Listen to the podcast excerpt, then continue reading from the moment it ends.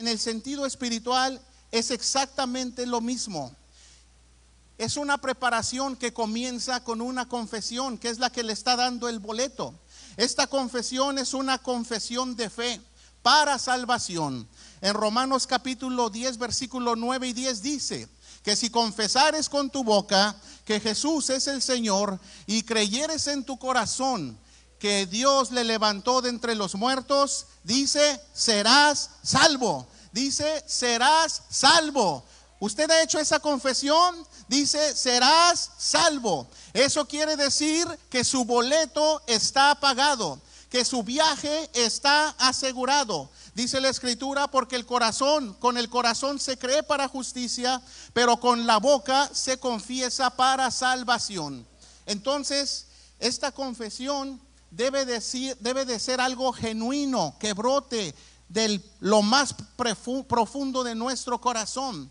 Ah, pero no a cualquier persona, sino que al único mediador que se llama Jesucristo, el Hijo del Dios viviente. ¿No le impresiona la misericordia de Dios?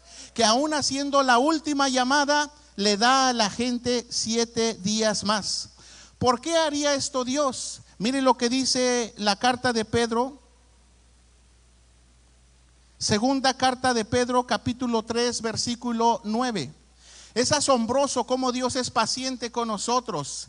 Dice la escritura, el Señor no retarda su promesa, según algunos la tienen por tardanza, sino que es paciente para con nosotros, no queriendo que ninguno perezca, sino que todos procedan al arrepentimiento. Pero también Él va a respetar su voluntad. Yo puedo orar por usted, yo puedo interceder por usted, pero yo no puedo decidir por usted. La decisión va a ser suya.